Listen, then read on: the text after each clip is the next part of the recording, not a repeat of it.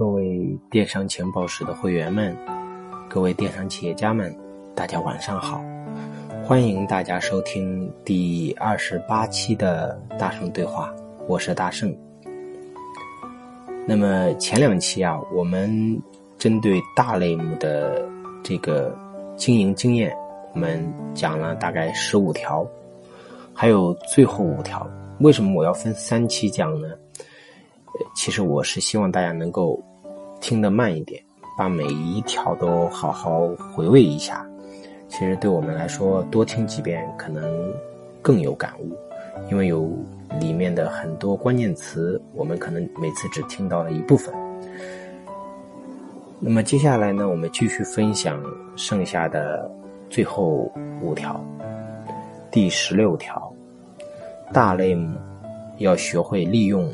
工资差来管理团队，规模大了，队伍就会大起来；队伍大了就很不好带。但凡三十人以上的电商团队，基本上都要面临团队管理的问题。发现员工啊没有创业期的激情，老员工吃功劳谱，新员工呢缺乏动力，或者。关键人才很紧缺，团队发展跟不上公司的发展。当你遇到这些问题的时候啊，说明已经慢慢的开始进入了发展的阵痛期，你已经开始把更多的精力需要转移在解决人的问题上。市场上人力资源的课程有很多，领导力的培训也不少，你发现。未必你学了马上就有用，要怎么解决人的问题呢？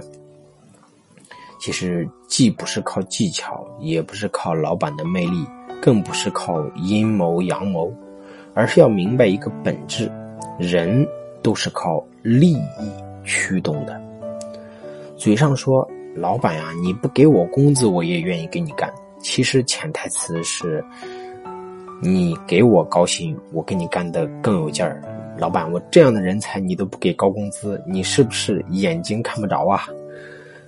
所以说，所有奋斗精神很强的人都需要一个高度自觉的老板来欣赏他，因为人呢都是靠利益驱动的，没有人平白无故愿意为你干死干活呀，啊，所以说没有无缘无故的爱，也就没有无缘无故的恨。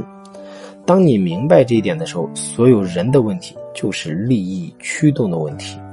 那么，要作为想做大的老板，你的格局要提高，该给的钱要给。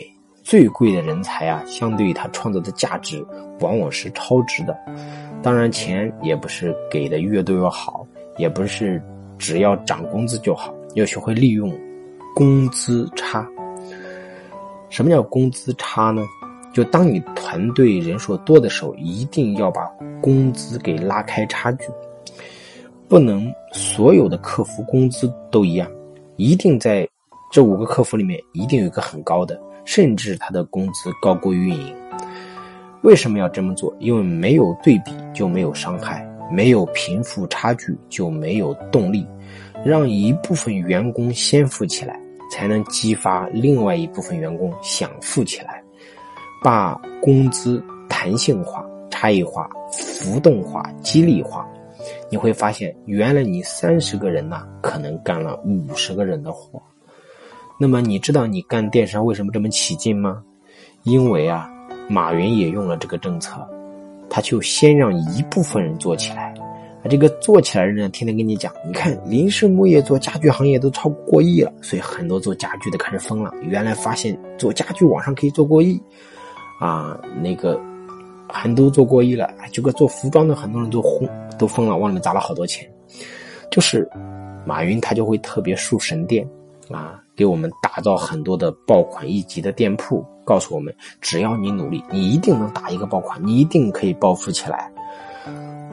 这个套路其实就是跟邓小平学的啊，让一部分人先富起来。改革开放也是这个道理。所以说，你的团队人数多，千万不要工资给的都一样，即便是同样的岗位，也要把工资给拉开，因为只有把工资给浮动化、拉开了，才能够激励另外一部分人的动力。当然，这个工资不是固定的，就是它一定是弹性的。那么今天可能是这个人的工资高，下个月可能是另外一个人的工资高。所以关于这个呢，其实我们有一次在电商情报室的人力资源管理的课程分享里面啊，就是我们那一期的电商情报室一个月一度的视频直播里面有讲过。所以说，如果不太明白，嗯，不太明白的同学可以翻到那个直播平台去啊，回味去听一下啊，专门讲的管理的课程。那么，电商大类目的第十七条就要建立自己内部的商学院，要培养企业的内部讲师。队伍大了，团队同频率、同频道的沟通很重要。毕竟有开国元老，有部门重臣，也有新进的人马。有的人呢，有的是经验；有的人有的是能力；有的人呢，则有上进心和梦想。这个时候呢。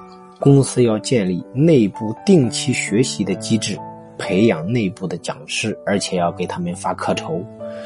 也不是说我们这么做是要培养一个多么厉害的讲师，而是我们要形成一种学习的文化传统和企业的文化氛围，把组织培养成一个学习型组织。因为每一个上去讲课的人呢，会因为要备课，领悟更深，会教学相长。就像我给大家讲语音一样啊，我要看大量的资料，其实本身对我来说也是一个成长，所以我要感谢你们听的人，让我成长了很多。因为教学本来就是一个教学相长的过程，每一个听课的人呢，也会少走很多弯路，既可以打破部门的沟通栅栏，也可以打造新的企业文化。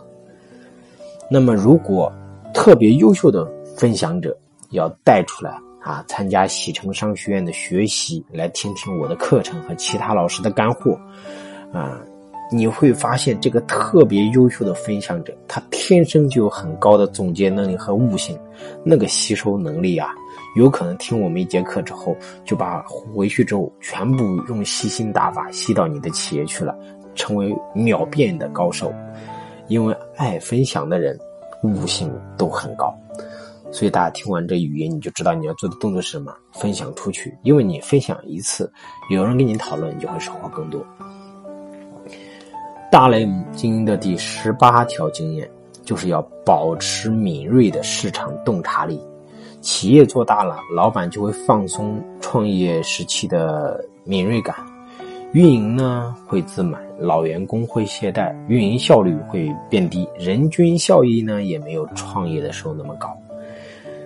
一个企业一旦做大，首先内耗就会增多，其次是四肢僵硬，最后是鼻子失灵、眼睛失明、耳朵失聪。我们要随时保持危机感。我遇到很多这样从大变小甚至死掉的电商企业，有的时候那个学习顾问啊，去邀请一些老板来听课，那么有一些老板呢就特别特别的牛啊。有一个学习顾问就跟我们说：“老师，我遇到这样一个老板，老板特别牛，说自己已经做得很好了，根本都不要学学习，全行业就我们第一。”啊，每次当学习顾问问我，这面对这样的企业和老板，应该怎么样才能把他邀约过来呢？他们觉得自己不需要学习啊，我只需要告诉他们，总有一天他们会回来学习的，因为他们会回到学习的跑道上来的。因为电商变化实在太快了，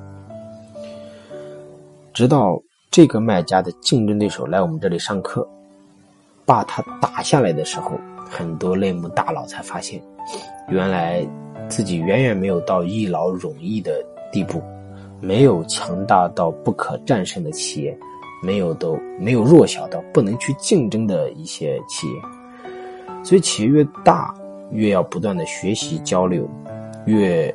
需要去构建自己的防御能力，所以敏锐的市场洞察力，靠的就是不断的学习、不断的奔跑，满足市场升级的需求和变化。只有这样的企业，才能一直有下一个目标，跑得更快。大类目经营企业的第二十条经验，要聘请自己的外脑顾问。人呢？有三种形象，一种是你自己认为的你，一种是别人眼中的你，一种是江湖传说的你。很多老板其实做一行做久了会麻木，会觉得同质化很严重，会觉得全行业都是如此，会说根本没有创新的可能。直到茶叶中出现小罐茶，才有人发现啊，原来茶叶可以卖这么高价格，可以这么卖啊。直到坚果界出现每日坚果，才知道原来三只松鼠也是可以被打败的呀。直到女鞋界出现“烫”这个品牌，才知道原来这个行业可以卖这么高的价格。其实很多时候啊，企业会自己迷失，创新和突破往往来自于外部。所以说，一般做大的企业呢，都会给自己找一个不是本行业的外脑做顾问，因为外人不在你这个行业，所以他的思路更加的广泛。因为外人不和你的同行接触，所以说他不会陷入同质化的思考。因为外人也是消费者，所以他更了解消费者，更能用消费者的思维告诉你下一个商机是什么。作为一个咨询师，以前在传统线下担任企业传统的咨询顾问时啊，发现每一个老板其实都是挺聪明的，他们唯一的短板就是没有第三只眼睛。而外脑顾问就是你的第二个鼻子、第三只眼睛、第四双耳朵。所以，假如你每年能够拿出几十万，请一个专业级的外脑顾问，我相信你肯定能够把企业，啊，做这么大的一个情况下的能力，能够赚回来几百万。因为你把企业做那么大，肯定是有悟性的嘛。再加上这样一个一个专业的外脑顾问，你肯定可以赚回来几百万是没问题的。那么。你知不知道阿里巴巴的外脑是谁呢？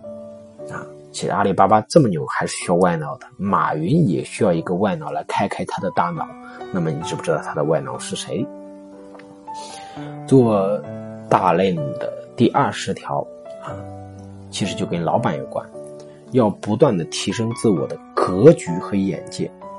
企业做的大不大、久不久、长不长。